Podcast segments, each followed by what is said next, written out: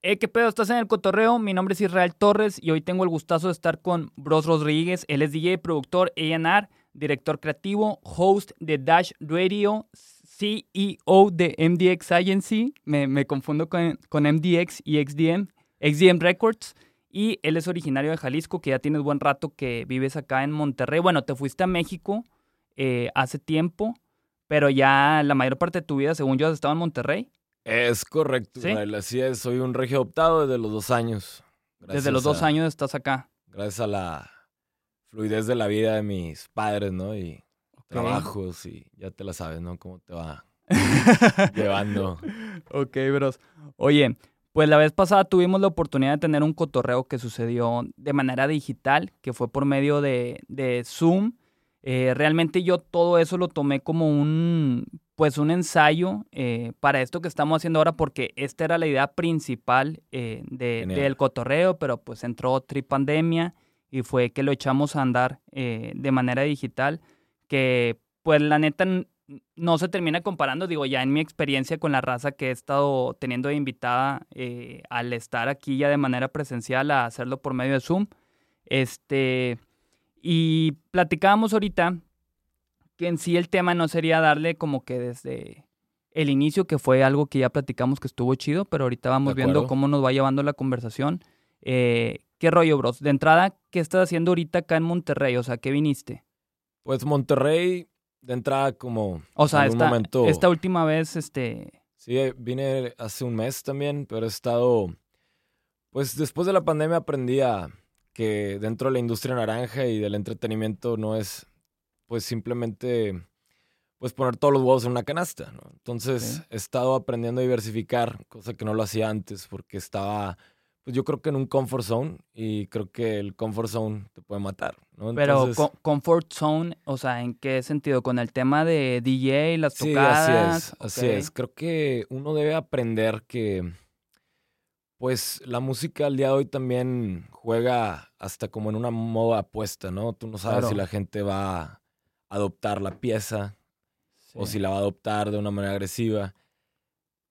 Yo, pues como sabes, he estado como todología, ¿no? En esto de, del entretenimiento y pues no lo he querido parar porque considero y creo, salvo a tu mejor opinión, que hacen falta gestores dentro de esta como ecosistema, ¿no? Entonces, me veo en un punto de, de, toma de decisiones y aprendí mucho después de esas pláticas que teníamos porque hicimos muchos ejercicios digitales, seguro recuerdas el tema también de que se arme, ¿no? Que se buqueó todo el mundo digital. Ah, claro. Con el equipo de Eric, Raciel Vidal, Dani.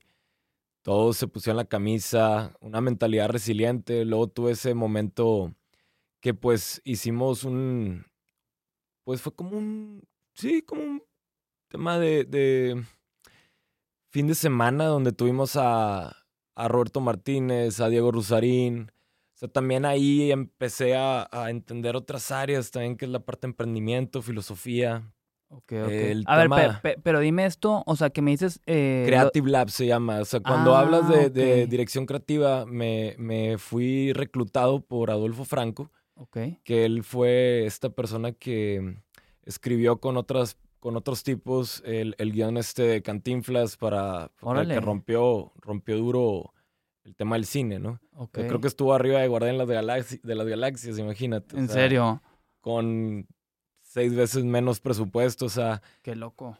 Creo que mucho, y viene siendo el storytelling hoy en día, em, también, no crean, pues termino siendo humano y a veces uno dice, oh, pues estoy trabajando música, pero pues a veces yo se lo comentaba al equipo del sello, que bien lo dices de XDM Records, que, que aunado que yo llevo tantos años autogestionándome de tal manera que como que, ok, sí lo interpreto y lo entiendo, creo que todo el mundo necesita un equipo, ¿no? Entonces, va mucho por ese lado. Cuando me dices que haces acá en Monterrey fue, pues, estar en, en nuevas actividades. O sea, se puede decir que son oportunidades que, creo que queda claro que, pues, la debes de tomar si se presentan. Y sí sigue siendo dentro de, este, de este mundo de entertainment business, ¿no? Pero quiero, quiero dejar claro que Monterrey para mí siempre me ha parecido también como una metrópoli, ¿no? O sea, y lo sabemos claro. Sí, está, cabrón. Ciudad de México me fui para allá, según yo, seis meses. Me quedé ocho, ya había cumplir ocho años. A la madre, viviendo... sí, te fuiste un chingo de tiempo, no pensé que fuera tanto me tiempo. Fui con, me fui con Machado, ¿te acuerdas? Con, sí, con cuando Rubén. fueron a SAE. Sí, cuando, cuando fuimos a SAE. Y justo ya llegó, de hecho, hablando de, hablando de, va llegando Machado aquí al estudio. Sí, con el Bandari. Sí, Bandari. Eh, pues son también, como hemos alguna vez también platicado, pues todos ustedes participan en esta trayectoria, ¿no? De, de, una manera muy, muy peculiar, muy especial. Toy, sin duda, como, sí, claro. como la evolución de, de, de aceleraciones. Eh, algo que quiero reiterar otra vez, ¿no? Yo, yo no sabía que había dinero atrás de la música en tema de regalías, o sea, imagínate. Ah, güey, o sea, es que yo estoy exactamente igual. Cuando pues íbamos empezando, yo no, yo no entendía nada de ese universo. Inclusive cuando en su momento David me invitó a Worldwide Records, ni yo lo entendía, o sea, fue más así como que mero amor al arte de que, ah, sí, le entro, o sea, sin Total. saber que, pues ahorita estamos aquí sentados en unos estudios que se ha armado, tenemos una oficina, un equipo de operación. Digo, madre, es que loco, güey, Qué que, loco. que de, ese, de esa acción tan sencilla que no la, no la hice con la intención de que, a ver, sí, vamos a hacer negocio o algo así, está pasando todo lo que está pasando ahorita. de o la sea, pasión está hace cabrón. todo, ¿no? Pero bueno, termina siendo un negocio a fin de cuentas que lo fui comprendiendo con el tiempo, así como, como tú también. Claro. Y, y está claro. cabrón, o sea, ya que lo entiendes. Sí, y es un tema pandemia, de- del tema pandemia, o sea, y quiero como que remarcar para mí fue como el The Great Reset, siento, Sí. del mundo. Cabrón, cabrón. Y de alguna manera, estoy, dice, dice eso, es que, que, que ayer cumpleaños mi esposa y pues bueno. Sí, que es lo que me preocupaba que llegara como que lo mejor crudo o algo No, así. aquí andamos, aquí andamos frescos y Tomando mate. tomando mate que me dio Mate un muy buen boost. Chulada.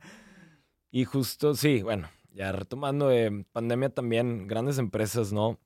En, dentro del entretenimiento tuvieron que hacer ajustes, Ajá. tuvieron que cortar personal y pues dentro de esto que hablábamos de oportunidades, eh, eh, nace que esta empresa que se llama Creative Artists Agency Ok. nos, nos recluta a través de un Business Developer Manager que se llama José Troncoso. Él trabajó en Viacom, en Nickelodeon. Ok.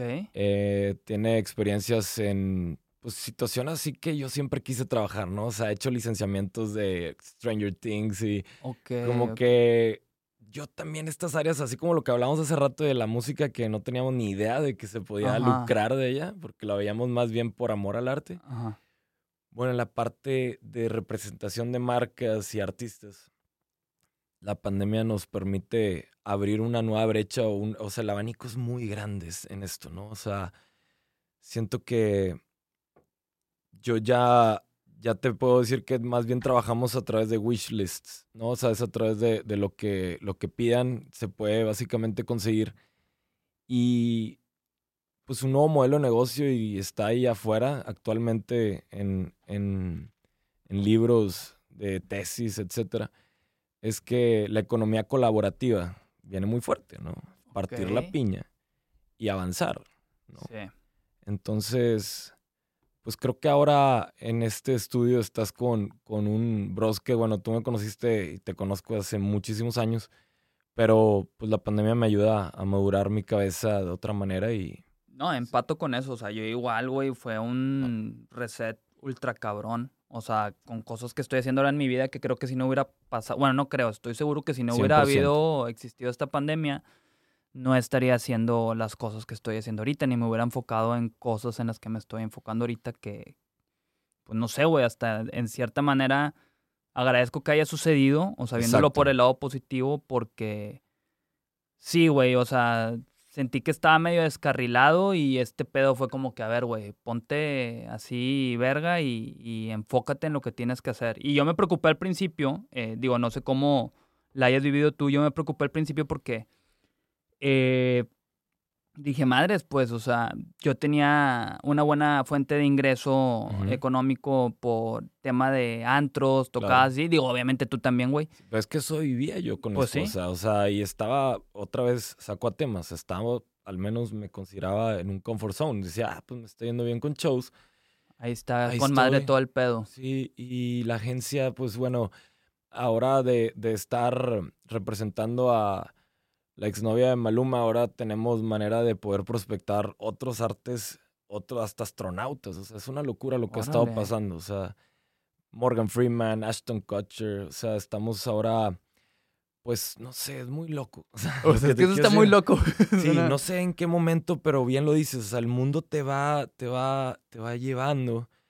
Y la música, al menos en la música electrónica, o sea, el dance music, ha sido muy retador el tema de la pandemia. Ajá. Y justo, pues, es algo que siento que ya cuando el mundo físico vuelva, pues vamos a poder pues reactivarlo mejor, ¿no? Pero que ya está a la vuelta porque ya va a suceder este festivales en general, sí, ya no falta nada para que Sí, estoy de acuerdo, para que se arme.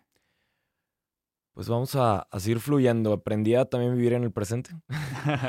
Pero, este o sea, ok, platícame de eso. O sea, ¿te refieres a que empezaste a meditar o, o, cómo...? Sí, así nace súper tranqui también, que es de hecho dentro de, del, del mundo de, de labels que, que, conllevan. Sí, de, de Mellow, que se enfoca en lo-fi, que tienes este proyecto con Mommy Salanis. de George también. Sí, Jorge Medina. haciendo eh, eh, una eh, sesión, ¿no? De estudio ahorita. Sí, es una sesión de estudio. Está con madre el tema de que estamos es, Lo que te, es lo que iba a comentar, o sea, que está chido como que la vida que está sucediendo aquí, güey. O sea, que es lo que... O sea, a mí me gusta, me mama, me levanto y digo, güey, con madre saber que voy a hacer este trip, saca, o sea, y va a haber raza que está como que en el mismo canal, o sea, todos compartiendo eso, está, está cabrón. Sí, es, es especial. Y sí, el tema de meditación lo puse en práctica. Dice mucha gente que Deepak Chopra es un scam, pero hice los 21 días de Deepak Chopra. Eh, no sé, como que siento que también mucho está en, en, uno, ¿no? O sea... No, y si te funciona, pues a fin de cuentas, o sea, vale madre lo que la gente diga. Así es. Y digo, al igual se pudo haber vendido porque después vi que hizo algo con J Balvin X. Pero el hecho de meditar y, y poder pues darle mantenimiento a tu, a tu mente, porque yo creo que todo tu cuerpo merece tener un mantenimiento. Claro. Em, eso también me lo, me lo deja muy, muy palpado. El low-fi lo conocí, de hecho, muy tarde, siento yo, pues, o sea, fue hasta pandemia. No, yo, o sea, yo que me familiarizara más con el low-fi, güey, también fue en pandemia. Poquito antes lo ponían ahí de que en D-Spot un, un güey, ah, pues este gallo, eh, si lo ubicas, lo ah, ponía de que, ah, están chidos de que esto, y que, ah, nos salíamos ahí a la terraza y lo ponía. Más, este, lo conocía, pero X. Después ya se vino como que más cabrón en pandemia. Y no me acuerdo con quién lo platiqué, no me acuerdo si fue en el cotorreo, pero que también platicamos, este que la pandemia como que exponenció este tema de, de low-fi. Y yo también me, o sea, me, sentí como tú de que, ah, entré un poco tarde ya como que en este mundo de, de low-fi. Sí, pero pues nunca es tarde. yo lo he estado consumiendo mucho, me encanta. Igual. Eh, creo la última vez que estuve aquí con ustedes pusiste lo-fi, estábamos aquí conviviendo ahí afuera. Sí, me mama. Está chingón, pero pues es interesante cómo el mundo no deja de, avanzar. De hecho, güey, con lo que comentabas de la meditación, fíjate que yo también lo empecé a hacer eh, hace como, ¿qué será? Como unos seis, ocho meses. Machado me recomendó un libro que se llama Deja de ser tú, que ya se lo he mencionado casi todos los invitados, casi creo. Pero, güey, este, es de, eh, sí, es de un doctor que se llama Joe Dispensa que te va explicando los beneficios que tiene la meditación. O sea, no entra así como de que tienes que meditar y estas son meditaciones, sino que el vato te va guiando muy cabrón y como a través de un chingo de estudios eh, te, te, dice, o sea, lo bien que le hace a tu mente meditar que te convence tan cabrón de que, madre, güey, necesito yo hacer este pedo y al final sí te da como que unas meditaciones para que tú hagas. Que, güey, también me han dado un reset en, en mi cabeza. Genial, sí. Este, y me ha ayudado un putazo en en general, en hacer cosas que estoy haciendo ahorita también. Por eso lo sumo a la pandemia que digo, madre, o sea, si no hubiera estado la pandemia, creo que no hubiera hecho este trip. Claro, y, y eso que digo, estoy viendo ahora sí el presente es porque siempre, bueno, creo que es parte de la humanidad, no sé. lo, lo empato mucho con, con el sentido de, de alerta que, que, traemos cargando desde tantos años atrás, ¿no? O sea, el, el, el Homo sapien o como el quieras llamar, pues vivía en estado de alerta todo el tiempo porque si no se lo comían, ¿no? O sea, un dientes de sable se lo iba a comer. Entonces creo que el hecho de nuestra genética y evolución humana nos lleva a tener que siempre, o sea, nos es más fácil estar estresados y, y como en alerta que, que estar en un estado de meditación y, de control positivo, ¿sí? Sí, o sea, como que sobreviviendo nada más, o sea, ese es el estado en el que... Sí, y, o sea, digo, no sé, Ciudad de México suena la alarma sísmica, o sea, ¿qué pasa? Ah. Es una situación que, que, que, te, a mí me entra, esto no recuerdo cómo se llama el líquido que suelta las piernas cuando tienes, o sea, que, que te, se me fue el nombre, pero vaya, ese estado alerta que estamos continuamente más, ¿no? O sea, te marca, por ejemplo, no sé, eh, nuestro socio comercial de Los Ángeles, ¿no? Y es una llamada y no es un texto. ¿Qué pasa? Tú vas a estar en un estado de que a ver qué pasó. o sea, qué raro, ¿no? ¿no? ¿no? es común que estemos hablando, siempre es por correo, ¿no? Cosas de esas que, que mm, la meditación me ha ayudado a como controlarlo mejor. Eh, todo está en la mente, es un hecho. O sea, la mente es muy poderosa. Entonces hay que tener respeto como, como a las olas, ¿no? Cuando vas a, a, la, a la, playa, pues también es respeto al mar, ¿no? Y pues trata a la gente o trata la situación como quieres que te trate. Sí, literal. ¿no? Em, el, el, hecho de, de, cuando tuvimos la experiencia del récord este mundial que hicimos de 100 latinos, ahí fue también donde dije, oye, yo estaba planeando con mucha anticipación y luego vino una pandemia y paró paró todo, lo que todo lo que estábamos laborando, ¿no? Y es un proyecto no lucrativo que, que termina quedando ahí ya, sí ayudó a benefició en la comunicación de integrar como Latinoamérica electrónica. Pero. Que tengo entendido que era la única canción que tenía esa cantidad, ¿no? Se rompió un récord o qué sucedió, recuérdame. 100, productores en menos de cinco minutos. Sí, pero se rompió un récord con eso, sí, o sí. Sí, solo que digo aquí me abro en el cotorreo que pues no pudimos hacerlo un récord Guinness porque se estaba considerando como, como un récord corporativo, ya que la mediática era más compleja. O sea, ok, ok esta gente de los, de los Guinness tiene que también ir a, imagínate, ir a, la casa de los 100 productores y ah, demuéstrame, demuéstrame que tú pusiste ese elemento. Era... Tu parte, o sea, que hiciste. No, pues pinche desmadre, güey, que hubiera sucedido. Claro, y ellos mismos, ella, que es una chava, eh, nos dio la idea de cómo sí se puede medir, que es 100 vocalistas dentro de una pista en menos de 5 minutos. Pero pues por ahora hemos estado navegando con otras cosas en, esta realidad. Y en su momento, pues podríamos pensar en ejecutarlo, ¿no? ¿Por qué no? Pues sí. Digo que, si ahí ya no va a ser más. Es que nos pegan mucho dinero por ser corporativo. Entonces, pues mejor ese dinero pues, lo inviertes en otra cosa. ¿no? O sea, al ser corporativo tú puedes pagar y si figuras en. Hay un fee, hay un fee que te dicen, hace sentido, está. Pues como un apruebo el proyecto. Pero como, es, creo. Como es corporativo, si es como un te creo slash tengo contratos de toda la gente, o sea, como que todo está en forma de mostrarles el, tema de sesión de derechos, el hecho de, ¿te acuerdas que habíamos involucrado a una asociación de, aparatos auditivos? O sea, todo lo tenían claro, solo me decían, como parte de la escuela es saber si hay alguien que se pica el ojo por más de una semana y gana récord Guinness, pues la persona va y lo ve. ¿Ya? Ok, ya, Entonces, esto como lo haces, ¿no? Sí. Pero lo padre cuando haces vocales es que, pues, lo puedes documentar. Sí. Entonces documentas 100 personas y ahí se escuchan. Al igual van a estar en capas, al igual. Pero bueno, ya es otra historia. Sí, Me gustaría retomarlo más adelante. Sí. Nos que fuimos ahí con la canción. De Israel fueron 7000 horas de trabajo. O sea, y tú fuiste parte, el sello fue parte, o sea.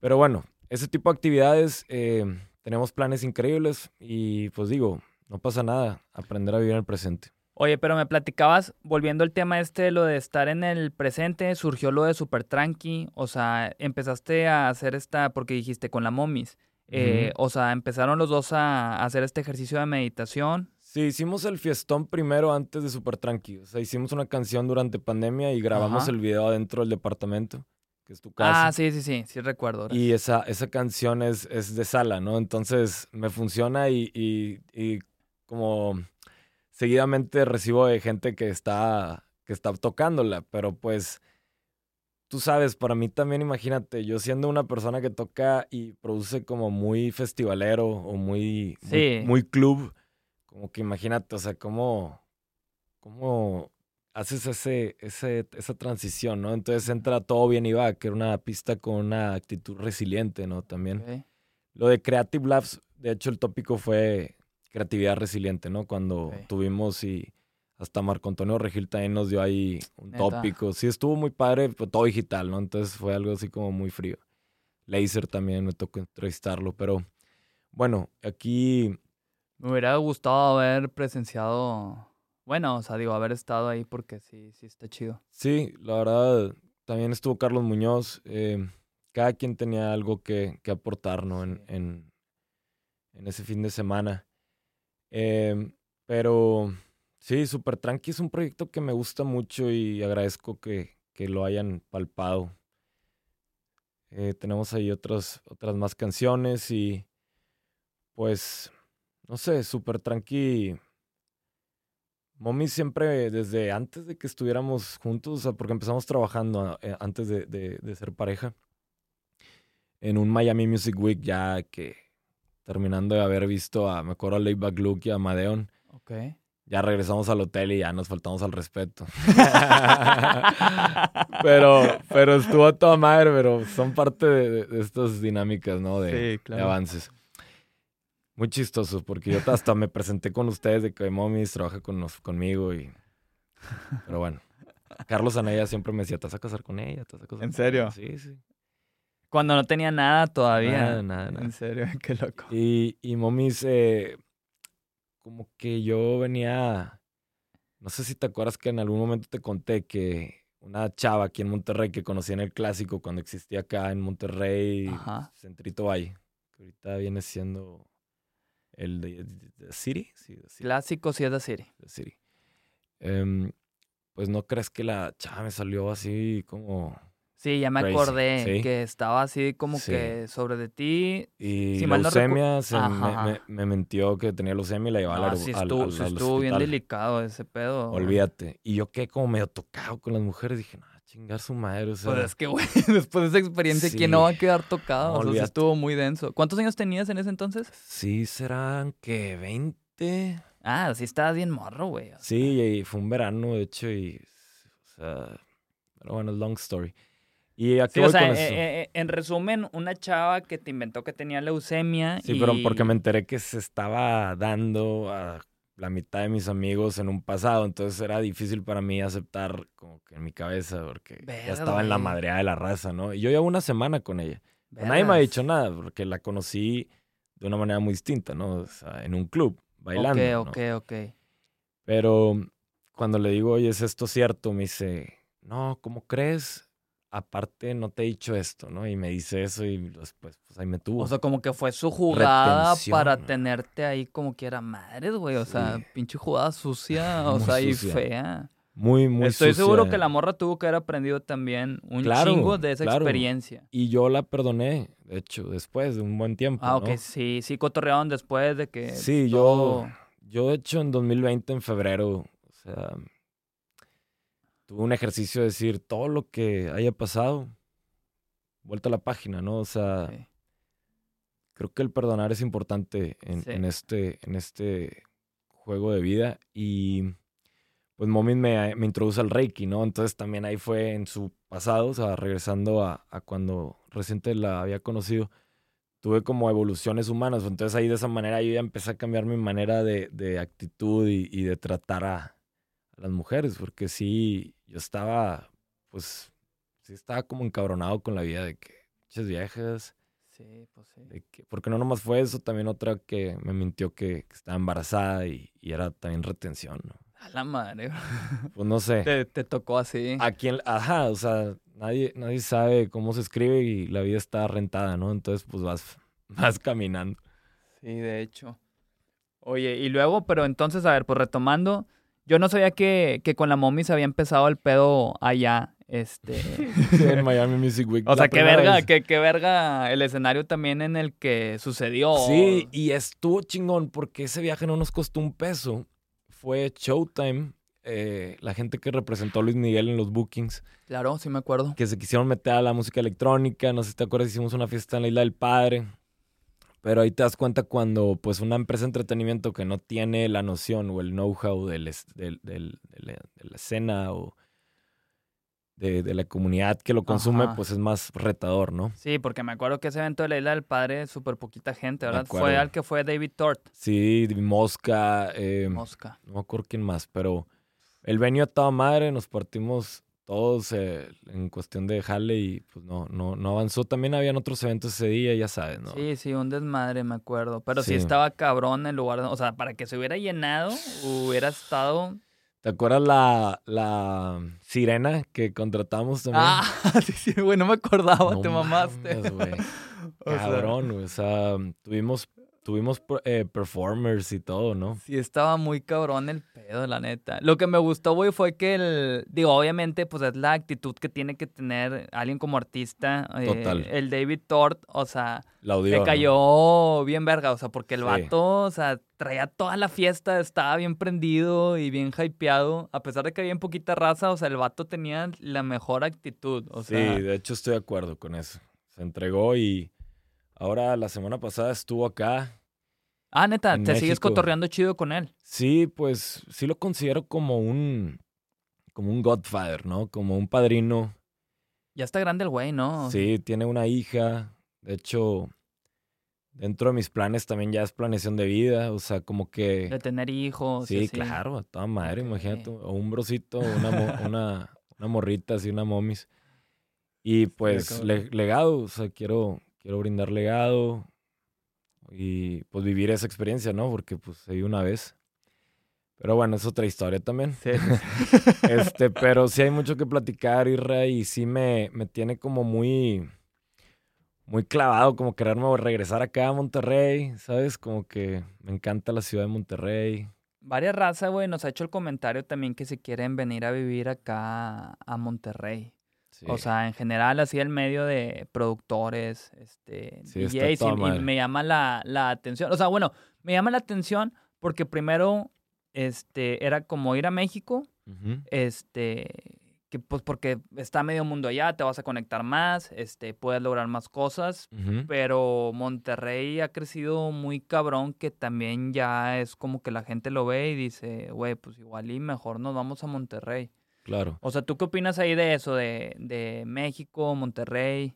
Yo, yo lo veo más por el lado también de mi lado de planificación familiar. Eh. Pero Ciudad de México, pues si tengo que ir a Ciudad de México, pues vas a Ciudad de México, ¿no? O sea, Es que ya como que está todo así. acelerado, sí. Pues la metrópoli, ¿no? O sea, es una ciudad muy... Digo que acá no nos quedamos atrás, la No. neta, también está así. Sí, pero no sé, siento que es por eso que, que, que hablábamos que pues, toda mi... También mis amigos de la prepa, de la secundaria, de, de la carrera, pues están acá, ¿no? Y también como que a veces me ha... Hasta lo veo como terapia y es cool de que reunirte con gente que no habla tu mismo idioma de industria, ¿no? O sea, o estás aprendiendo también de pues, industrias completamente... Sí, 180. distintas, sí, sí, sí. Pero está padre, o sea... Oye, a ver, bueno, ¿y cómo ha sido esto, bros, del tema de DJ? Este, cuando, porque voy, ha pasado una buena cantidad de tiempo desde que le empezaste a dar. Eh, algo que he mencionado antes, que te lo he hecho saber también, es que yo al principio te, que te llegué a ver eh, fue en un concierto de Paul Van Dyke. Este, iba así de que con mi raza, cuando empezaban los conciertos de música electrónica acá en Monterrey, gracias a Live Entertainment en su momento. Pionerismo, sí. Sí, cabrón. Este, y, y yo te veía así como de que vergas, este vato es una, es una verga. O sea, y yo apenas me iba a hacer DJ en ese entonces, o tenía así como que esa idea. Y luego el hecho de que después nos cotorreamos, o sea, nos hicimos amigos, se me hizo muy cabrón. Pero ¿cómo has visto esta evolución del DJ hoy en día y también de, de tu lado? O sea, tú sí planeas así de que seguirle buen rato, de que sabes que yo sí quiero estar en el tema de DJ, haciendo música, de la artisteada, o has llegado a pensar que sabes que igual y me detengo este, y estoy como que más detrás de... Pues como en la situación todología, o sea, hasta management he hecho. Sí, sí, sí. O sea, lo digo porque sé que estás en todo. Sí. Eh, yo, yo como que no estoy forzando el hecho de tener que conllevar el proyecto de Bros. Lo, lo estoy tomando como una guía que de hecho en algún momento me dijo Toy. O sea, yo a ti te veo como un pitón latino, güey. O sea, el tema de la radio, la neta, le di seguimiento. No, ahí sí te mamaste. Le di seguimiento y Toy me había dicho, güey, a mí me parece una muy buena idea esto porque pues me, me veía que yo no, no me quería desapegar a, a, seguir siendo como un engrane para otras personas, ¿no? Ahora, por ejemplo, Nitrofon es el artista más joven que Monster Cat ha firmado en la historia y es el único mexicano y latino, ¿no?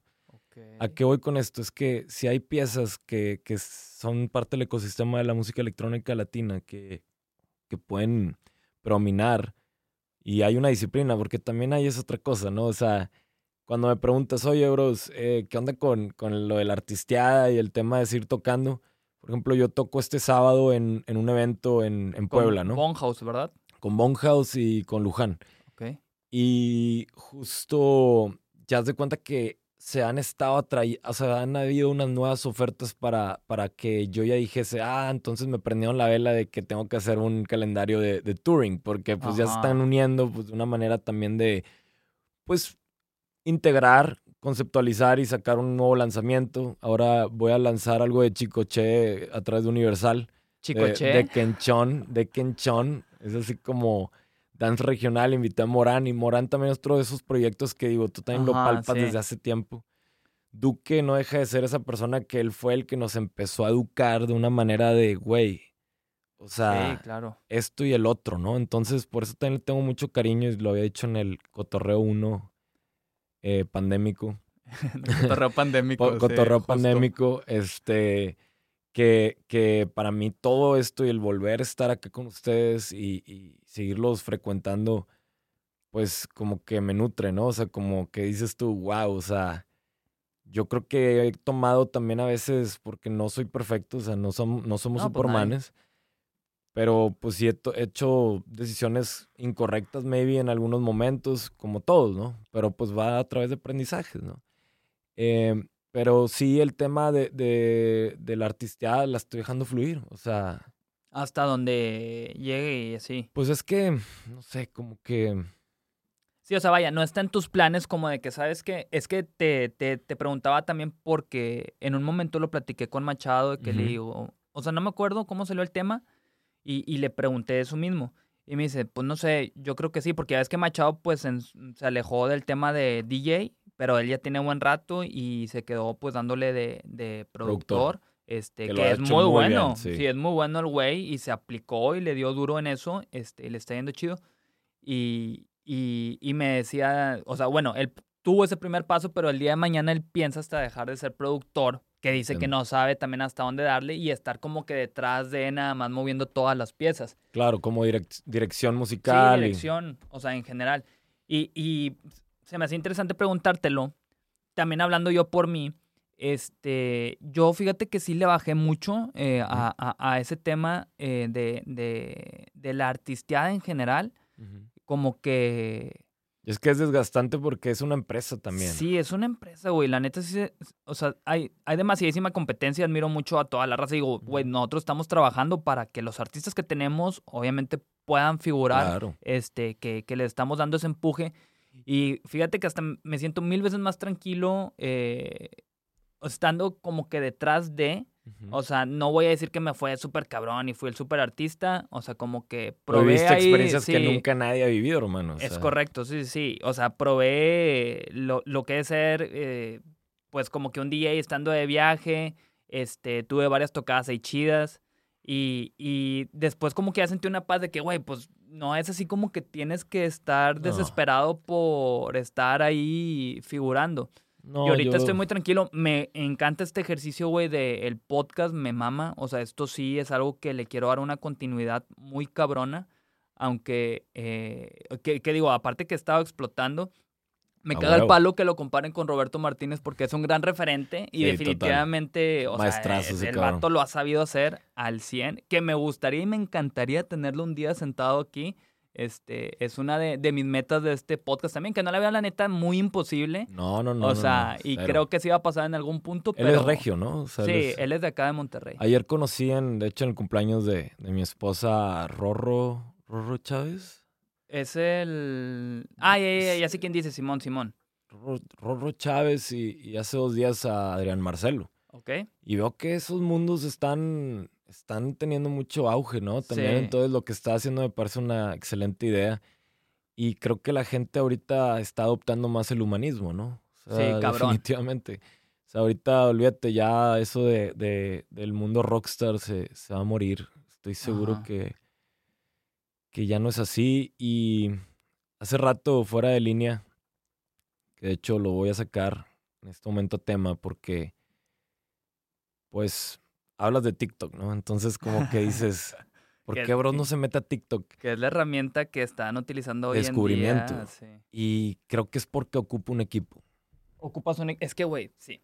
O ¿Sabes? sea- O sea, cuando me estás hablando tú, o sea, sí existe XDM Records, pero yo estuve, Israel, enfocado, y se lo decía la vez pasada a Machado, a firmar canciones. Cuando uno firma canciones, no hay un, no hay un seguimiento. O sea, por más, por más amor que yo le tuviera al arte, aunque tuviese ese artista 10 seguidores, el problema es que, pues ya al menos me di cuenta que no, un sello no va a funcionar a través de, de firmando canciones si no tengo esa infraestructura que al igual, vamos a decirlo, tiene Spinning, que llevan Ajá. años, años adelante de evolución. Sí, Y cabrón.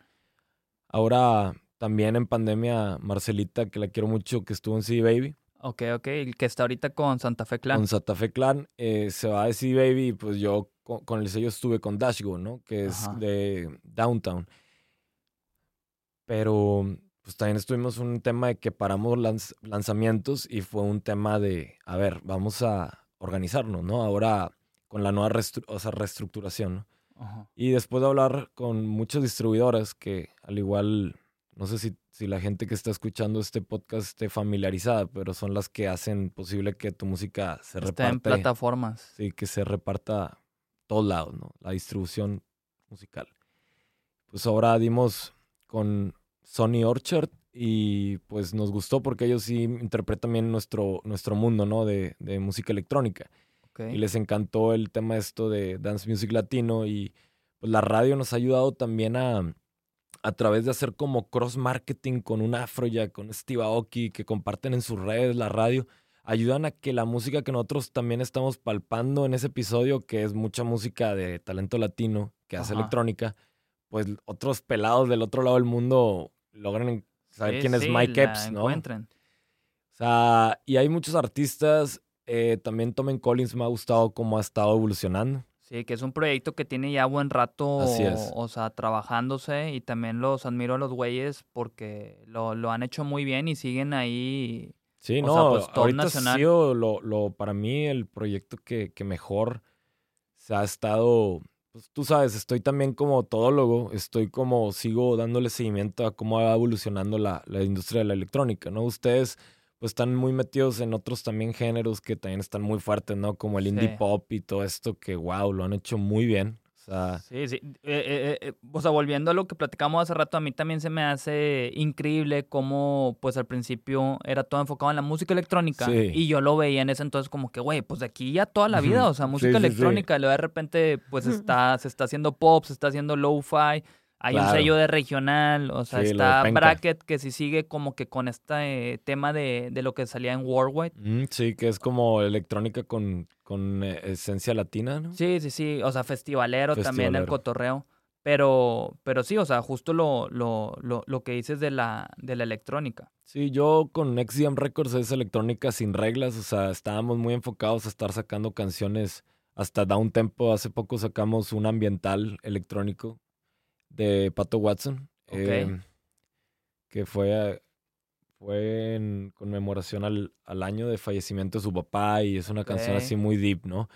Entonces, pues bueno, eso hasta también Spotify termina como diciendo, órale, qué loco, ¿no? O sea, Sí. pero creo que aprendimos que tenemos que, que enfocarnos también a ciertos perfiles que también, ahí era el otro reto, ¿no? Isra, que los artistas sacan una canción y si es por rola, pues no le dan seguimiento a su proyecto, ¿no? O sea, es como complicado a pesar de que son grandes canciones. Y es que hay artistas también que no entienden, o sea, que depende más de ellos que de la disquera. Obviamente sí es este un empuje y sí hay un equipo de trabajo, que es lo que tiene que hacer el sello. Sí, pero, así es. pero gran parte depende, depende del artista. Te pongo un, ejemplo bien rápido. Bruces, este, ella lo supo hacer muy bien en TikTok. Entendió que en TikTok e, era esta herramienta para poder ella apalancarse y, ella dice, yo soy un artista de TikTok porque, ok, tengo, tenía ya ocho años trabajando en mi música y sí tenía sus números, canta con madre, compone con madre, pero ella como artista no había como que figurado así o, cruzado esa barrera este, más allá y, gracias a TikTok, güey, pues esta chava explotó, ¿me explico? Sí, y, exacto. Y, lo tenemos como un gran ejemplo, también que ya hemos aprendido que, que TikTok definitivamente es una herramienta que puede impulsar. También está Ivana de por medio, que ella gracias a TikTok, o sea, ella sí fue todo eso, es otra artista de TikTok que de ahí salió, o sea, y toda su fanbase, o sea, se generó a raíz de eso. Obviamente se va abriendo, pero la herramienta fue TikTok. Y, y es por eso que, que, que, me interesaba preguntarte eso, de que, ¿qué rollo con TikTok? ¿Qué dices? A mí me gustaría tener un equipo de trabajo. Sí, como un, un director creativo dentro de mi equipo que me ayudara a desenvolverme, porque yo regreso a veces a, a ponerme la máscara de bros después de haber tenido una junta completamente de otro tema con Costa Rica licenciando, no sé, eh, Stranger Things eh, que CIA nos brinda para poder como... Es que está, está muy, muy interesante todo esto, los abanicos, ¿no? Que te comentaba hace rato, pero... Yo, o sea, yo, por ejemplo, eso de la licenciada y esos temas yo no los entiendo al 100, pero mm. pues sé que es otra parte del negocio de la música que está ahí. Sí, sí, porque aparte está eso de, de generar, pues también la musicalización de, de de eso que se llegue a, crear, ¿no? O sea, la pandemia nos paró también grabar pues una, un proyecto que, era para pantalla grande y pues bueno, los patrocinadores se fueron para atrás porque pues dijeron, o sea, ¿cómo voy a seguir yo alimentando si el presupuesto de marketing no va a estar haciendo como lo que esperaban, ¿no? O sea, muchas empresas se, se pusieron así como a la defensiva, ¿no? Pero como que siento que, que Bros como tal sí, sí está XDM Records, pero como habíamos estado firmando canciones, habíamos estado descuidando esa área. Ahorita el equipo pues creció, ya también, eh, pues no sé, como que yo también he ido aprendiendo lo, lo, del sello a través de prueba y error, ¿no? O sea, ah, sí, claro. y la música va evolucionando cada rato, ¿no? No, y ahorita todo va así, o sea, está bien loco ese pedo. Sí, es como muy, muy acelerado y, y TikTok estoy de acuerdo que se debe sacar provecho, pero yo a mi edad, como que dices, entonces, ¿qué dirección debería yo tomar realmente, no? O sea, como porque veo que, por ejemplo, otro de los clientes que tenemos ahí en el roster, este Will Smith, ¿no? Will Smith lo hace muy bien, ¿no? Ok. Y seguramente hay tener un equipo que le dice... ¿De qué hace este pedo, güey? Y digo, no sé si has visto, pero son, son postproducciones así también de como animación y de repente de grande lo hacen de minuto. Y ah, ok, ok. Como que es contenido de calidad, pero también veo que en TikTok les gusta el storytelling full, ¿no? Cabrón. Sí, que, que, eso es lo que hace Bruces, por ejemplo. O sea, un storytelling de sus canciones y la gente conecta muy cabrón con eso. Sí, he visto varios casos, hasta el mismo Lazarán, de que Besares, estos chavos que, que también han estado con prueba y error. Yo creo que subir contenido y a ver qué, qué se desenvuelve Y es un desmadre, güey, porque, o sea, puedes subir algo y a lo mejor va a tener cero impacto, tú piensas que está cabrón, o sea, sí es complicado, por así decirlo, pero sí es a prueba y error, a fin de cuentas. Y también es una plataforma medio rara en el sentido de que a lo mejor te puede hacer de 100 mil seguidores y no por tener 100 mil seguidores, o sea, significa te van a que... consumir. Ajá, o sea, eso está, está cabrón, o sea, que, que es lo, como que lo atractivo y lo que está de la chingada de la plataforma. Mm. Pero ahí te tiene, o sea, ahí te tiene. Y aparte también, eh, hace poquito vimos un estudio que el 80% de la gente que utiliza TikTok descubre nueva música por medio de, de, de la plataforma. Y es como que, güey, pues está cabrón, o sea, teniendo ya ese dato, Claro. es como, pues tú ya Reiteras. estás, sí, o sea, ya estás consciente de que ahí es donde le tienes que estar pegando ahorita. El día de mañana igual y sale otra aplicación bien cabrona, pues Ujú. ahora le tienes que saltar a esa otra aplicación. Había otra que, que se llama Thriller o algo así. Thriller, pero como Reels. que no, Thriller. Bueno, Reels están en Instagram, Claro. que ahí como que la lleva, pero Thriller, este, sí, y de hecho tenía artistas bien cabrones, o sea, también, o sea, le invirtieron chido. No sé qué tan presente sigue ahorita. Yo leí también hace poquito una nota que tenían un pedo ahí con temas de licenciamientos también de las canciones que les estaban utilizando y que no habían pagado lo correspondiente. O sea, no sé si tronó la, la app o si sí seguía. Ya Pero sí, e- era similar. Este. De hecho, en algún momento me habló alguien por parte de Toy para nosotros ser como que embajadores de thriller, pero te estoy hablando de hace un año o algo así. Y ya. No caminó. Sí, o sea, de que artistas del sello de que fueran como que los primeros en utilizar acá Ya. thriller, porque sí estaba muy enfocado en los artistas. Este, eh, pero pues quedó así como que muy al aire y ya no supe nada y ya fue. Pero sí, güey, o sea, es lo que te digo, o sea, no te imaginabas tampoco que hubiera de repente salir un pinche TikTok y como Snapchat en su momento, que todo el mundo lo utilizaba bien cabrón, pero murió bien rápido. O sea, Instagram se lo terminó comiendo con las Claro. historias.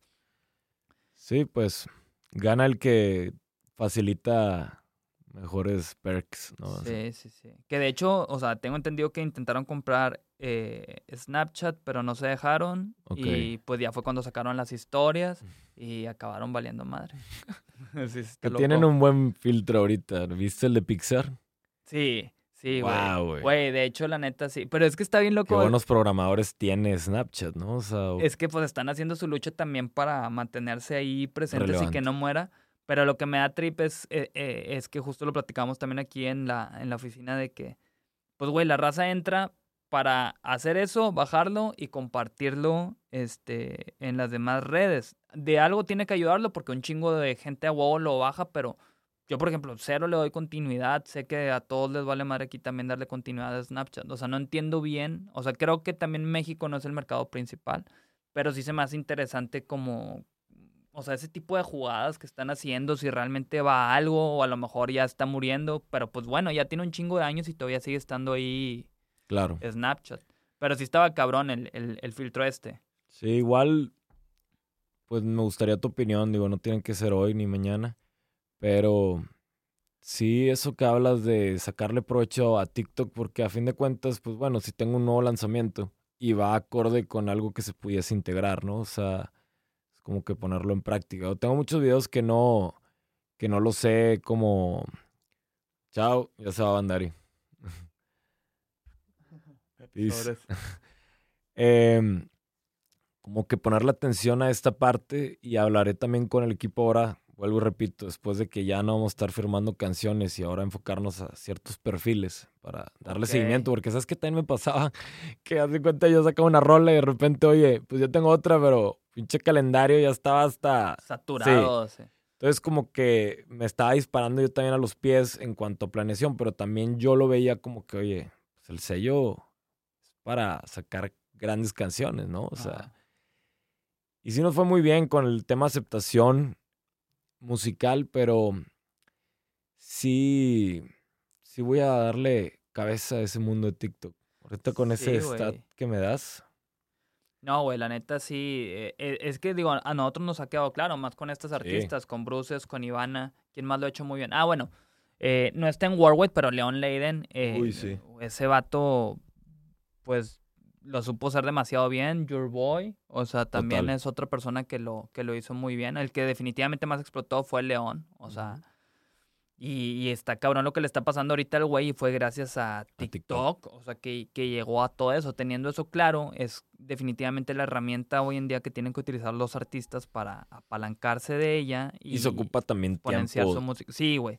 De hecho, Bruces este, me, me platicaba que para ella es un trabajo, o sea, eh, o sea, TikTok, hablando de TikTok específicamente, que ella tiene un horario eh, todos los días en los que se enfoca a full en, en sus TikToks. Digo, los ves y también están súper bien hechos, Generación de contenido. súper bien producidos. Ella dice que ella edita todo. Digo, eso también es algo que le admiro porque, órale, madre, o sea, no, no es como que tengas algún editor cuando lo podría tener. Dice que ella edita todo y pues sobre lo sube. Está bien planeado. Y digo, pues sí, o sea, sí es así. Hablando de ella, la artista, güey, porque he tenido también de invitados a otra raza eh, TikToker, porque ya ves que uno de los fuertes de TikTok es de que las coreografías y los bailes y así. Pero qué tan cierto es que es carísimo trabajar con TikTokers. En que, ah, bueno, sí, eso sí, sí, la verdad, a lo que yo sé, no hemos tenido así como que, sí hemos pedido precios y sí está muy inflado, eh, o sea, sí están medios caros, es que depende, güey. Al Ya. principio, hablándote de hace un año, no estaba tan pasado de lanza, ahorita ya se fueron al baño todos, o sea, están súper inflados bien cabrón. Órale. Al- A, a lo que iba con eso es que, por ejemplo, hay un güey que se llama Diego Vela, este, que también es un TikToker ahí que, Ah, que le lo va chido, ¿sí? Sí, sí. Eh, que tiene una canción con D. Young, que hicieron un remix ahí con Ucielito Mix, la, la de pues, TikTok, se llama así. Ah, huevo. Este, pero bueno, platicando con el güey, él me decía que él es su trabajo también todos los días subir de 4 a 5 TikToks al día, Wow. pero era coreografías y todo ese pedo y pues le tiene que invertir su tiempo porque es la plataforma que lo ayudó a estar ahí figurando este y lo ha conectado también a porque él no cantaba al principio, era más como influencer. Bueno, de morrillo sí cantaba vaya, pero después gracias a TikTok fue como que órale, pues ya le entro a cantar también acá con, con raza productora y Chingón. hacer mancuerna con ellos. Pero es lo que me llama la atención de cómo lo toma, o sea, que hay muchos, la mayoría de hecho lo hace de manera recreativa y esta raza es como que no, yo sí tengo mis horarios para hacer este pedo porque ya es su trabajo, o sea, a full y han entendido que es la plataforma que tienen que utilizar hoy en día. Sí, yo creo que maybe entonces toca dentro de la cadena de valor de un artista es involucrar que haya un Sí. ejercicio dentro de generación de contenido en Sí, TikTok. sí, sí. Y de hecho, güey, yo también que he estado leyendo mucho de TikTok, o sea, hasta las disqueras, güey, o sea, no me acuerdo cuál era específicamente, eh, hablaban de una que ya era, o sea, tenían así a un equipo que le explicaba al artista, o sea, que, o sea, sobre TikTok y lo que tenía que hacer utilizando TikTok para, o sea, exponenciar su música. Y digo, qué loco, güey. pues es que, o sea, sí, o sea, Sí, sí pues es está ahí así Y es gratis. es gratis, o sea, ya nada más pues el jalezote es la creatividad de hacer, porque güey, pues hay una saturación de contenido bien cabrón. Eso, eso también. Hay una saturación, o sea, sí, que para que tú figures si tienes que hacer algo sorprendente. También está el tema, güey, que aparte de TikTok, es impresionante que se suben al día en Spotify más de 60 mil canciones. Está o sea, eso, hay una competencia ultra mega pasada de verga. Por eso te digo o que la música termina quedando como una apuesta o es Sí. simplemente mucho más retadora que cuando estaban los álbums, ¿no? Que Sí, comprabas en, sí. en Saharis y todo Sí, sí, sí me acuerdo yo que en su momento con Blink 182, por ejemplo, o sea, que, que iba y hacía fila para comprar Total, total. sí, sí, este sí, un, sí. un- CD, sí, sí es muy diferente. O sea, ahorita eh, está ultra competido que tienes que, pues vuelvo a lo mismo, hacer algo sorprendente para tú llamar la atención y a lo mejor también algo de suerte, güey, para que pues explotes o así en TikTok, que también, o sea, es algo que no entendemos, que nadie entiende, güey, así de que, madre, o sea, hice un TikTok bien cabrón que yo pensé que iba a explotar y no explotó y es tema que he tenido con la demás raza. Había un güey que se llama Soy mi rey, que él dice, eh, influencer, dice, güey, yo si subo un TikTok y no supera las 100 mil vistas, o sea, yo lo bajo y vuelvo a subir otro. O sea, como que su Tiene retos. feed, sí, no puede tener así de que uno con menos de 100 mil. Y digo, madre, que, o sea, qué loco también, porque pues quién sabe cuánto subirá, que a lo mejor no llegan a eso y el vato pues ahí hasta que pueda superar esa barrera de las 100 mil vistas, que ahorita estoy seguro que más porque desde que vino ha crecido muchísimo más ese cabrón y le está yendo chido. A huevo. Está loco, güey, está loco. O sea, es todo un jale enfocarte también así en hacer que Sí, o TikTok dejas de hacer otras cosas para poderle dar tiempo, porque pues el día no deja de tener 24 Y aparte, 24 güey, tú definitivamente sí necesitarías un equipo porque haces un chingo de cosas. Claro, o sea, claro. no- y, y si uno se puede llegar a abrumar, o sea, honestamente, lo que más me cuesta es como ponerme una máscara de repente y luego me pongo la otra y luego la otra. Sí, como que ahora soy el artista, ahora Sí, soy, no sé, tengo- de que director creativo, ahora soy el marquetero, no sé. Sí, la verdad, digo, me encanta porque aparte yo estudié marketing, ¿no? sí, O sí, sea, sí. Entonces como, como que me, me apasiona y ahorita soy un fan del fintech, o sea, todo lo que está haciendo y pasando con el mundo descentralizado, autónomo, estoy picadísimo. O sea, Ok. estoy muy clavado. Ahorita estamos representando lo que hablas como lo de, lo de esta de Thriller que los invitaron. Ajá. El ex manager de Skrillex y de Seth eh, Clayton. Lo conocí en Ciudad de México por a través de un artista que, que ha firmado en, en, en XDM Records. Ah, neta. y, y él es el head de partnerships. Entonces es la primera, es como un SoundCloud descentralizado.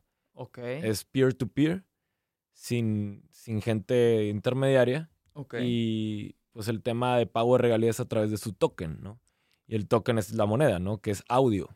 ok. Entonces, he estado aprendiendo también mucho a través de él porque su plataforma también ya puedes tú hacerlo de rendimiento, ¿no? Que dejas un dinero ahí como anclado Ajá. y no lo puedes sacar y te da cierto APR, ¿no? Te da cierto rendimiento. Ok, rendimiento. Y pues también me tiene como muy clavado con eso, ¿no? Porque mucho de lo que siento que me ha apasionado también en esta industria es como buscar como conllevar nuevas eras para, para la misma escena de la electrónica. O sea, yo, yo me quedé en la electrónica por algo.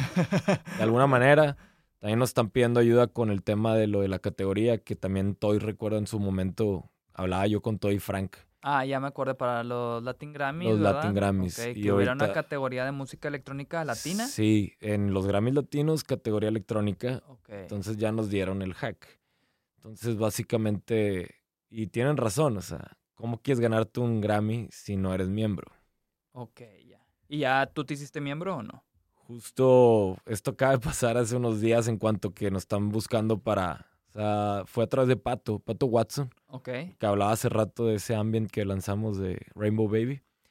Em, pues no sé, Pato me dijo, oye, güey, te recomendé con esta gente y pues, están buscando cómo descifrarlo, ¿no? Pero creo que también aquí es una labor de, de, de adopción, ¿no? O sea, como es el tema de que la gente siga entendiendo cómo es la tecnología de cadena de bloques, ¿no? Sí, güey, yo no lo entiendo. O sea, bueno, sí lo he leído, pero no lo entiendo al 100. He leído más de los NFTs que de Mm. criptomonedas. Sí, pero los NFTs es como un juguete para todas las otras cosas que está pasando y las utilidades o usos, soluciones que está brindando la cadena de bloques, ¿no? Es una locura. Sí, está cabrón. Y, y bueno, según a lo que he visto, que nadie como que lo termina entendiendo al 100, pero pues es algo que está ahí, que puede explotar el día de mañana. Digo, no sé, güey, he visto muchas mamadas. Es como si estuviera yo ahorita hablándote de Facebook en el 2001. Eso es lo que está Ok. pasando. Ok. Pues sí, estaba, o sea, en el 2001 era demasiado adelantado para todo lo que sucedió después y no lo hubieras entendido. Sí, pero es normal, o sea, es poco a poco se va a ir adoptando, se va a ir aceptando. Pero ahorita esta gente que se llama Audius es, es la plataforma. Creo que sí lo he Eh, escuchado. Esta plataforma, pues de hecho ahí lancé dos exclusivas de, de Super Tranqui hace, hace poquito nada más para ver qué pasa. Pero Dogma está teniendo como, como un buen desarrollo en, en, en este SoundCloud, velo así. Es como un SoundCloud y hay playlists también. Y si entras a los charts te pagan audios. Entonces, te- te- dependiendo cómo está la moneda en el mercado, o sea, ahorita a ver, vamos a ver. Ha estado sangrando el mercado, pero no está el sí, gol. Sí, o sea, sí vi que el Bitcoin bajó no sé qué tanto, güey, que se tuvo un bajón horrible. Sí, pues son, son como etapas de, de que digo, yo no, no soy un consejero financiero, pero Pero si te has clavado con ese tema así de criptomonedas, o sea, que has investigado más. Sí, sí, claro, y, y lo hago a través también en un, un equipo que está también, por ejemplo, el researching, ¿no? Twitter le dicen la, la prensa gratuita, así como TikTok, bueno, Ajá. la prensa gratuita es, es Twitter, ¿no? Ok. Este, con eso El Salvador, que también adopta el país, que digo, Sí, sí, que ya lo hicieron como una... Ya lo pueden utilizar como moneda literal. sí, sigue siendo el dólar la principal, pero ya es parte de su como legislación, ¿no? Este, Sí, es, es una mamá. ¿Sí, viste lo de, o sea, de cómo estaba ese trip?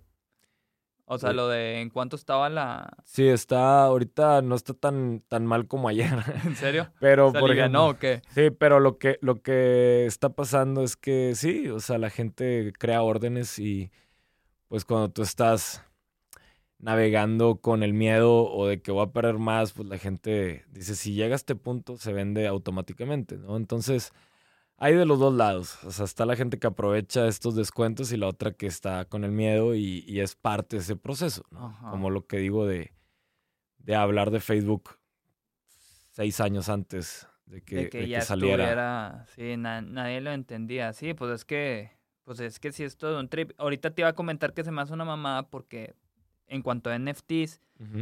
No sé si viste de un güey que supuestamente vendió una... ¿Qué era? Una mamada invisible, güey. O sea, no era nada, pero el vato le dio un contexto bien cabrón y lo vendió como en 20 mil dólares, un pedo así. Wow, Y- sí, y- sí, algo vi, pero no, no sé, no sabía cuánto lo había vendido. Pero... No, espérate, hay otra más mamona que esta sí lo tengo bien claro porque lo platicé aquí también. Que, que ya ves que estaban los BTS Meal en McDonald's. O- no sé si supiste, o sea... No, no sabía. Digo, yo no soy fan de BTS, pero pues es un pinche mame y está Sí, cabrón. Ellos tuvieron el récord mundial de, de mm, más gente adentro de un streaming durante pandemia. Sí, sí me acuerdo de eso, o sea, se pasaron de verga. Pu- Bueno, lo que voy es una mamada, güey. Que eh, era un BTS Meal, una cajita que te dan en McDonald's como una cajita feliz, a lo que tengo entendido. Y bien, o sea, un nugget en forma de un. De Among Us, de un juego, Sí, se ubicó. se vendió en 99 mil dólares. Wow. Y luego digo. O sea, es- lo, lo vi con Machado también, estábamos como que, uy, ¿cómo? nada más porque el nugget tenía la forma y salió del BTS Meal. Wow. O sea, de que lo vendieran así. O sea, está muy raro, güey. O Yo, sea, yo creo que es, es bueno, esa, es una combinación entre fanatismo y, y ese mercado como bohemio burgués que quiere tener y comprar experiencias. O Ajá. sea, el día de mañana tú y yo podemos, no sé, recibir a, a un millonario de Francia y, y agarramos una piedra, güey. Y ajá. esa piedra le ponemos un poquito, no sé, de, de producción y le contamos una historia a la piedra y al igual y nos compra la idea y esa pieza es como arte. Sí, Sí, sí, sí. O sea, le vendes la, la historia. O sea, Sí, está sí, sí. cabrón. Como en el turismo, no sé si te ha pasado que de repente que vas a una playa y hay un pelado que el que está diciendo que la historia en la ciudad. Ajá. sí. Bueno, A ver, pues tuvimos un trip. Estamos de vuelta. una falla técnica, pero no, no A ver, ¿en, en- en qué nos quedamos? Ya ni me acuerdo en qué nos quedamos con esta interrupción. Eh, híjole, ¿Te acuerdas? es que también después pasamos a otros tópicos. Mira, pues no hay pedo. A ver, yo aquí te, te hago otra pregunta. Dale, mi hermano. Este, ¿a quién admiras eh, tú muy cabrón? O sea, en general, ¿tienes a alguien así que tengas presente que digas, ¿sabes qué? Admiro a esta persona. Es que sí serían Varias. Serían un par, sí. Este, ¿En qué ámbito o en qué, en qué A ver, manera de ver la artísticamente. vida? Michael Jackson. Michael Jackson, ok. Em, yo creo que hasta la situación de.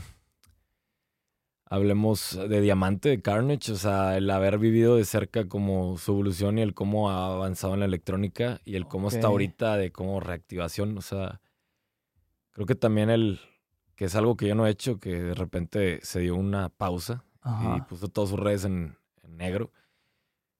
Pero, que- a, a ver, perdón, Carnage. Es diamante, sí. Él, él, él también juega como un papel muy, muy curioso eh, en mi historia, ¿no? O sea, como Ajá. de desarrollo por aquello de lo de la historia del violín y todo ese rollo con este Laudan y ¿te acuerdas que fue Laudan, claro. que fue aquel festival de que de hecho hizo Carlos Anaya eh, Eh, en- Electric Zoo México? sí, en México, sí. Sí, que tuvimos una experiencia épica ahí. Sí, estuvo muy cabrón. Cabrón. Pero bueno, Sí, de hecho, justo ayer tuve el cotorreo también con eh, Ramiro bien Mamón. Salió en tema Electric Zoo ok. por un trip que hubo y le platiqué eso de que tú estabas llorando con Abo- Above and Beyond cuando lo viste, que estabas así de que no, que estoy bien feliz. Estuvo épico, güey. No Estuvo seas mamón, güey. Épico, épico. Experimentando nuevos, nuevos momentums. Este. Pero sí, creo que respeto mucho a Diamante.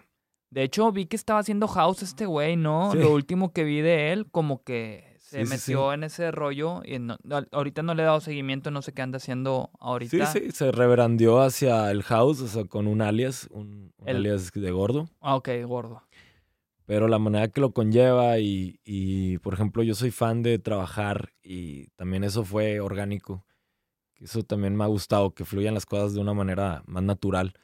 Eh, Milun Tracklist, que es donde subimos toda, Sí. todo el material de descubrimiento de cada episodio de radio. Y tiene un chingo, güey. Yo me acuerdo que esta. Muchísimo. O sea, esta página de Milon Tracklist, yo entraba para ver los sets de los DJs y bajar toda la música. O Claro, sea, está muy, muy es. cabrón. Bueno, eh, Jacobo se llama, el, el dueño de la plataforma. Me parece un tipo muy, pues, muy inteligente porque está también dándole una, una rigidez a- a- al ecosistema de la música electrónica de, de estadísticas. Ajá. Entonces ahí tú ya puedes medir también si una canción tiene un performance Chido. chido. eh, o sea, que- como Spotify te muestra que Sí, sí, hay sí, el tantos skip plays. rate. eh, Sí, entonces como que dices tú, ah, bueno, entonces Milun Tracklist está como desde hace años educando a, a la, a la escena, ¿no? Y creando plataforma, ¿no? No, no sabía que tenían como que esas métricas, o sea, para Cabrón. saber si una canción. O sea, entiendo que la que más escuchen, pero más allá de eso no sabía. Sí, tienen premios y ahí los premios son a base estadísti- estadísticas, Eh, ¿no? Como lo hace Spotify. Entonces yo estoy como de full support, guys. O sea, está cabrón lo que hacen. Y hace no mucho me hicieron una entrevista muy, muy fuerte también para mí de, de, pues de trascendencia, al igual si quieres llamarla personal. Ajá. Este, que, que ya hay aceptación a nivel mundial de, de cómo o sea, estamos en la mira como, como escena electrónica, ¿no? Latina. Y siento que volvemos a lo mismo de lo que les decía hace rato, ¿no? Que la música, para mí al menos, y díganme si estoy mal o escríbanme a mi DM. eh, básicamente es decir, güey, no mames, la música sí siento que es aventar los dados en Las Vegas, güey.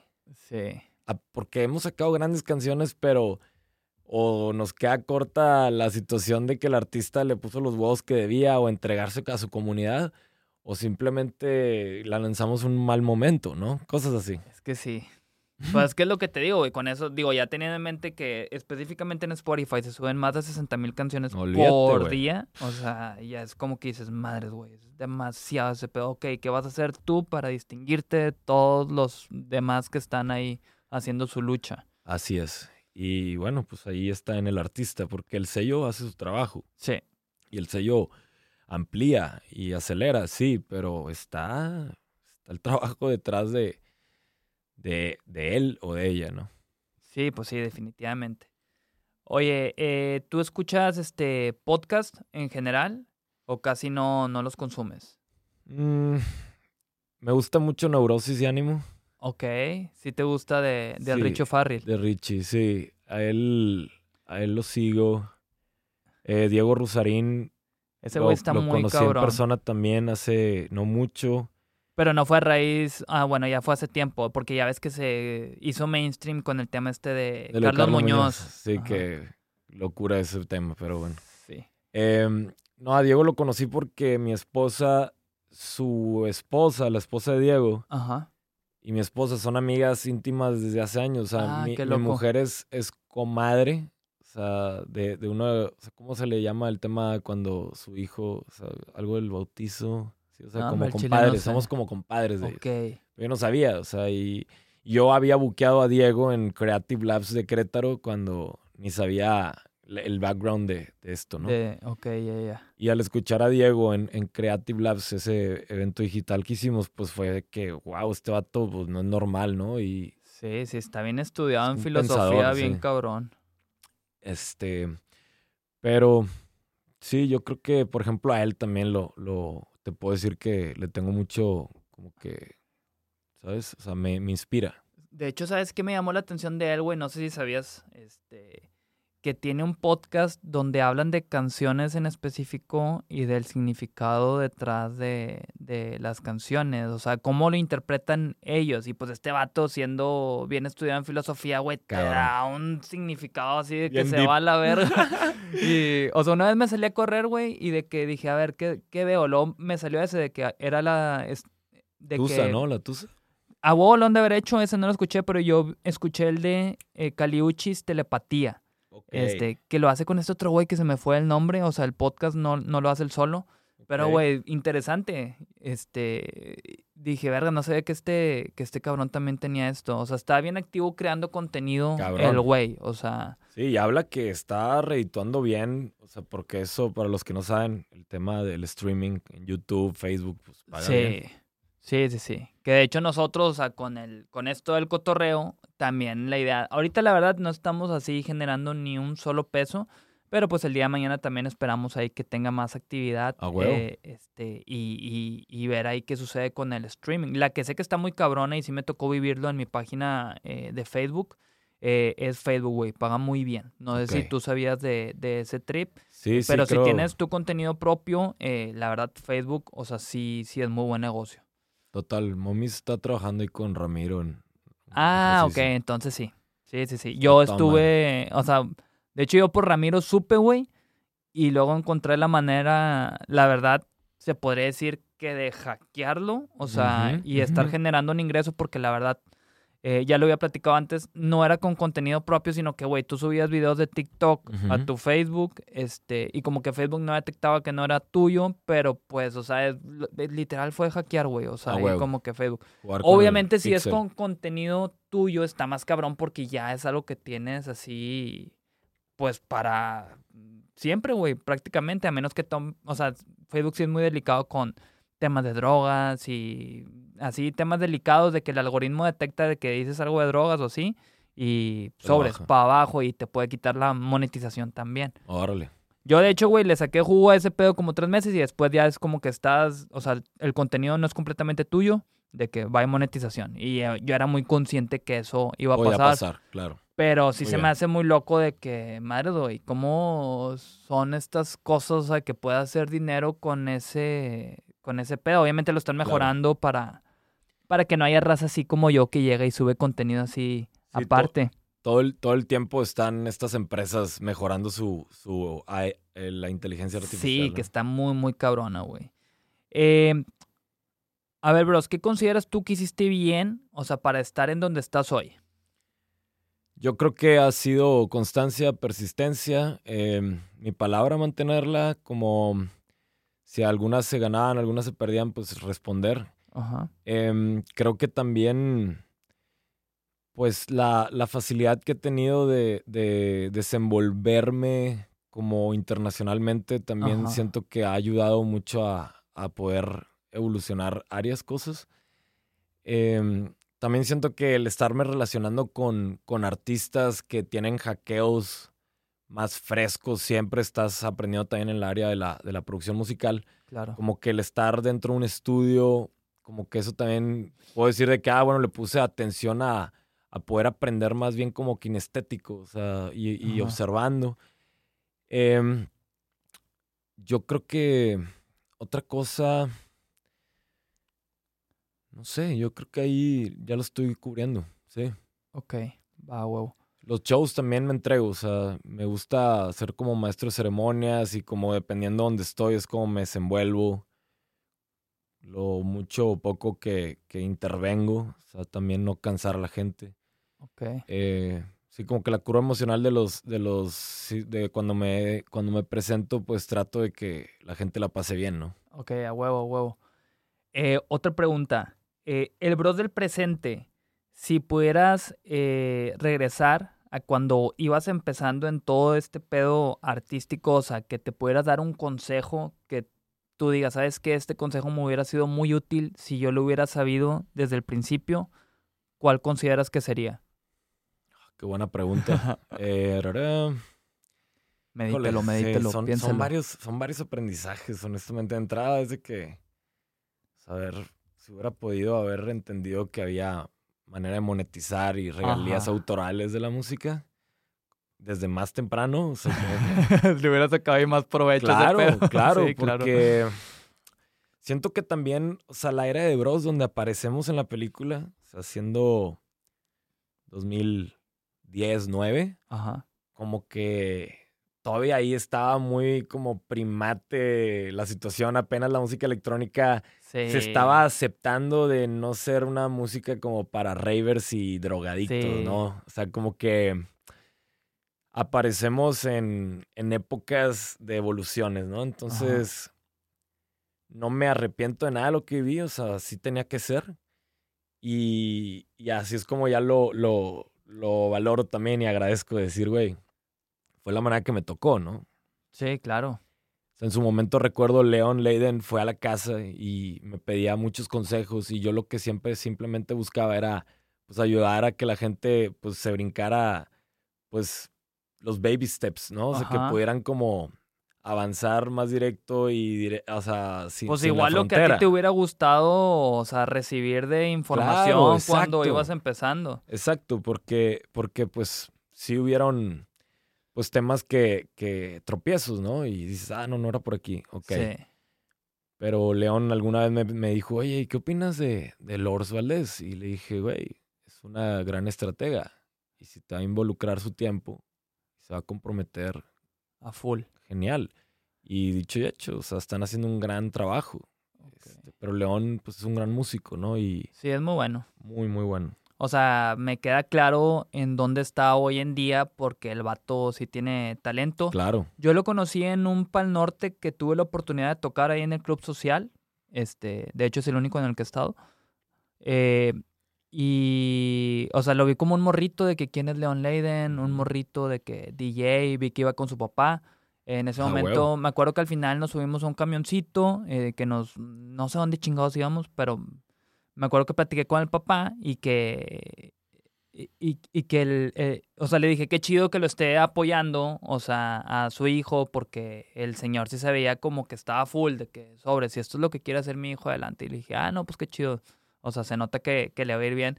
Y, o sea, sin, sin yo pensar el monstruo en el que se iba a convertir este güey. O sea, Sí, es pero- increíble. Pero te das cuenta que es constancia, disciplina. Constancia y disciplina. Sí, porque en ese entonces nadie sabía quién carajos era Leon Leiden. Claro. O sea, era pues un morrito que estaba ahí figurando como DJ. Y pues digo, a ti te ha tocado también, güey. O sea, que, que hemos visto a un chorro de morritos que le quieren pegar al DJ. Igual y unos entran a festivales muy cabrones, pero pues nada más se queda ahí. O sea, no pasa absolutamente Claro. nada más. O sea, como que se dan cuenta de lo que implica porque si es algo complicado. O sea, no es así como de que por estar en un cartel súper chingón, ya. Ya eres Sí, una no- no verga y va a otra, van a pasar más cosas. O sea, no, no funciona de esa manera. No son enchiladas, sí. Y, y claramente es este tema de la constancia, la disciplina, o sea, no quitar el dedo del renglón. Frecuencia. Eh, frecuencia, eh, lo que te van a llevar eh, a, a- a dar el siguiente paso y luego todavía es más jale, o sea, de mantenerlo. Yo con DJ Spot, güey, que ha habido un buen de chavos que han entrado con la ilusión de ser DJs, productores, tocar en festivales. Güey, no sé, te pongo un ejemplo. Tal vez de, hablando al aire, 500 alumnos en todos estos años que ha habido, güey. Cinco son los que se han mantenido ahí, me explico. O sea, sí, sí es un medio complicado. Este, y es como cualquier otro jale, o sea, es constancia y disciplina, y esto mismo que comentamos, está cabrón. es. Sí, y si lo quieres llevar a, a esos niveles, pues tienes que dedicarle tiempo. Sí, claro. De hecho, con esa pregunta quiero cerrar. O sea, ¿qué consejo clave le darías tú a alguien que quiera dedicarse a- a- al medio artístico en general? Eh, ¿Cuál sería tu consejo? Pues considero que hoy en día todo mundo se merece conocer el lado frío y real, que dos más dos son cuatro, del conllevar un proyecto, ¿no? Sí, claro. y que entiendan que se ocupa un equipo y no nada más de un lado creativo, sino tienes que tener hasta un contador, ¿no? Sí, sea, sí, está Tienes cabrón. que eso. pensar en el 360 y saber que, que sí, el hacer música es una de las cosas fundamentales y el sonido sea especial y, y único. Sí, es parte de, o sea, Es también tienes de. que tener un buen producto, o sea, y pero pues no nada más es eso, es todo lo que dices, o sea, necesitas un equipo de trabajo. Y si no, si no eres bueno tú haciendo eh, manejo de contenido digital, pues, entonces ocupas a alguien que te lleve tu arte a ese otro nivel para que la gente lo adopte por medio de tu campaña de ese, de ese nuevo lanzamiento, qué sé yo, que digo, creo que es muy importante que el artista sea su director, Sí, sí, sí, o sea, que se mantenga fiel eh, a, su marca, a lo que sí, está él, cómo se sienta cómodo, ¿no? O sea, también es otra cosa que, que a veces hay ciertos managers que, que forzan situaciones que al igual el artista no, no, no, se siente cómodo. Así es. Entonces, desde ahí está mal, ¿no? Entonces, como que al día de hoy el decir, quiero ser artista y llevar el proyecto a un nivel extraordinario, pues es, no, estoy buscando apagar ninguna vela en esta plática, simplemente es cabeza fría y que sepan que se van a meter a un ejercicio Ajá. Sí, una empresa, ¿no? Es que sí es de ser muy honestos, es que la neta está bien chido, o sea, volviendo a este tema de, digo, los morritos que han ido a Dispod, o sea, que entran y piensan que es como que sí, cotorreo. O sea, obviamente hay fiesta de por medio estando en este medio y está muy cabrón y sí llega a ser muy divertido. Sí, lo social es también muy parte importante. Sí, pero, o sea, llegar a eso, mantenerlo, es un jalezote. Bueno, para de entrada llegar, güey. O sea, necesitas ahí sí invertirle un buen tiempo en tú estar aprendiendo, nutriéndote para que puedas figurar y poder llegar a eso y luego al llegar, o sea, mantenerlo. Por eso te digo que la mayoría de la raza se termina desanimando, o sea, tengo muy presente un chavo en especial que, que empezó a tomar clases de producción y luego me dijo el güey después de un mes, me dice, oye, Ra, esto es más difícil de lo que yo pensaba. hacer música. Le dije, güey, yo te dije desde el principio, o sea, que es un tema complicado la producción musical, o sea, no es así como que lo vayas a aprender. O sea, el vato pensó como que en un mes iba a hacerse una pistola, iba a aprender a hacer música bien cabrón, y pues no funciona así. Le digo, güey, la neta, yo creo que de aquí a unos seis meses es donde te vas a armar chido para, para tener buen conocimiento de, de producción y pues, güey, realmente es un tema que nunca vas a dejar de aprender. Le dije, la otra es que tú también ya entiendes cómo funciona, puedes hacer tus maquetas y tienes un equipo de trabajo detrás de, que es lo que hacemos mucho nosotros, o sea, que se encarga de, ok, ya tenemos tu idea, sí, sí. Que la gente entienda que vas a tener que, vuelvo al punto del inicio de la plática, bueno, al principio los primeros minutos de, de la economía colaborativa, ¿no? Sí. O sea, que al igual la gente en un pasado era de que no, pues yo soy el dueño del 100% y hago un servicio. Pero si te vas así, imagínate cómo va a ser tu retorno de inversión, ¿no? Entonces, pues buscas asociar perfiles estratégicos, ¿no? Sí, claro. Pues bueno, bros, pues muchas gracias eh, aquí por este cotorreo. Créeme que de hecho de los temas que tenía acá nos fuimos por otro lado, pero es lo que me gusta, o sea, que va saliendo así, va fluyendo la conversación. No, gracias a ti por tenerme por acá y pues ya sabes que te quiero mucho. Igualmente, es recíproco. Y pues seguimos en contacto. Sí, digo, ya con esto que a lo mejor te vienes acá a Monterrey, pues yo creo que vamos a estar en más comunicación y también estoy seguro que más adelante se arma otro cotorreo y platicamos de más cosas. A huevo. Va, pues gracias a todos. Nos vemos. Sobres.